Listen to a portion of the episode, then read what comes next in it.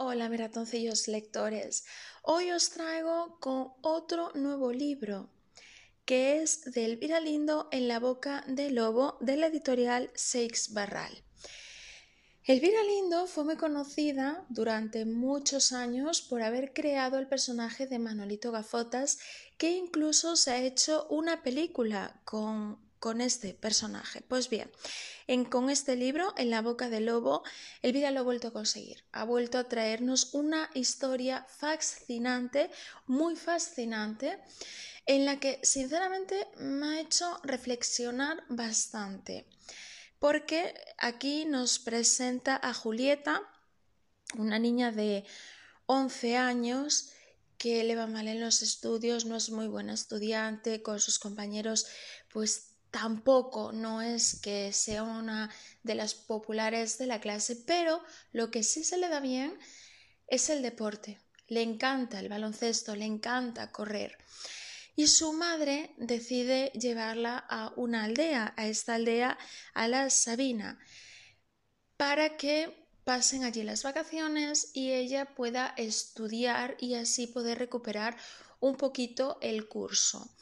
Pero lo que Julieta no espera es que en la Sabina pase sus mejores días, porque empieza a conocer a los aldeanos, es un pueblo pequeñito, sobre todo rodeado de, de animales, de monte, de hierba.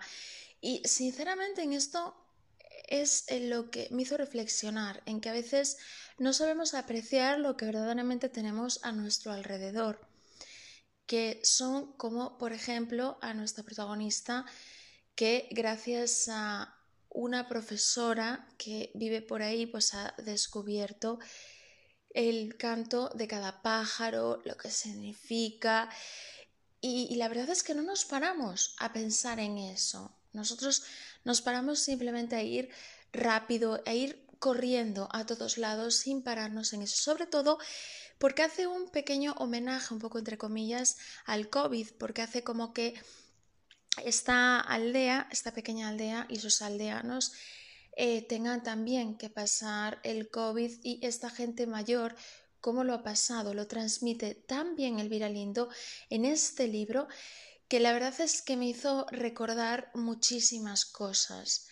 Y no sé, la verdad es que estoy muy sorprendida con este, con este libro porque de verdad es que te hace pensar y te hace valorar lo que tienes.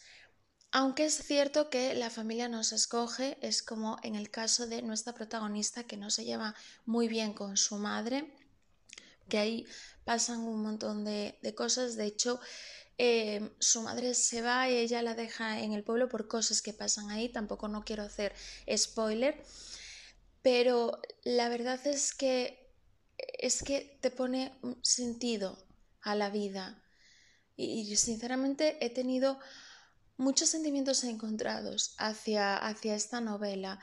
He tenido el sentimiento de poder respirar, aun estando en cuatro paredes, ese monte que lo describe tan bien, a esos animales que lo describe tan bien, que es como, como si lo sintieras, la realidad es esa, es que hace un montón de nombres a los animales.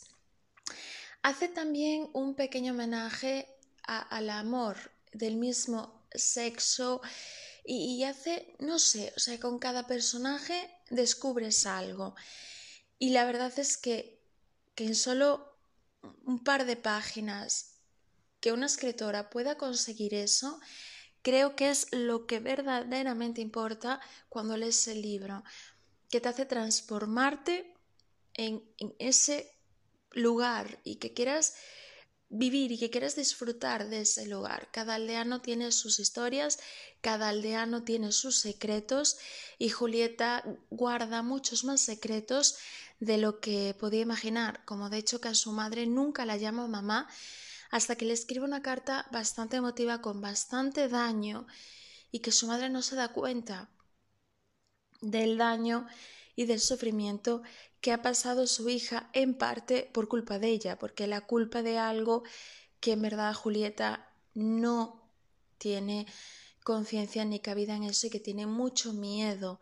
Y entonces se desahoga con su madre y hacen un vínculo que la verdad es que no sé, es que es un libro tan, tan, tan intenso, tan real, tan humano, que yo creo que la verdad es que, que me hizo pensar mucho y, lo mismo eh, con el tema de la familia, que aunque a veces tengamos familia con la que quizás choquemos unos más que en otros, sucede lo mismo. Familia me refiero tanto de sangre como de amigos, como la que no escogemos, ¿no? Que siempre en todos lados, ¿no? Pues tenemos a alguien con lo que nos llevamos mejor o con que no tan mejor.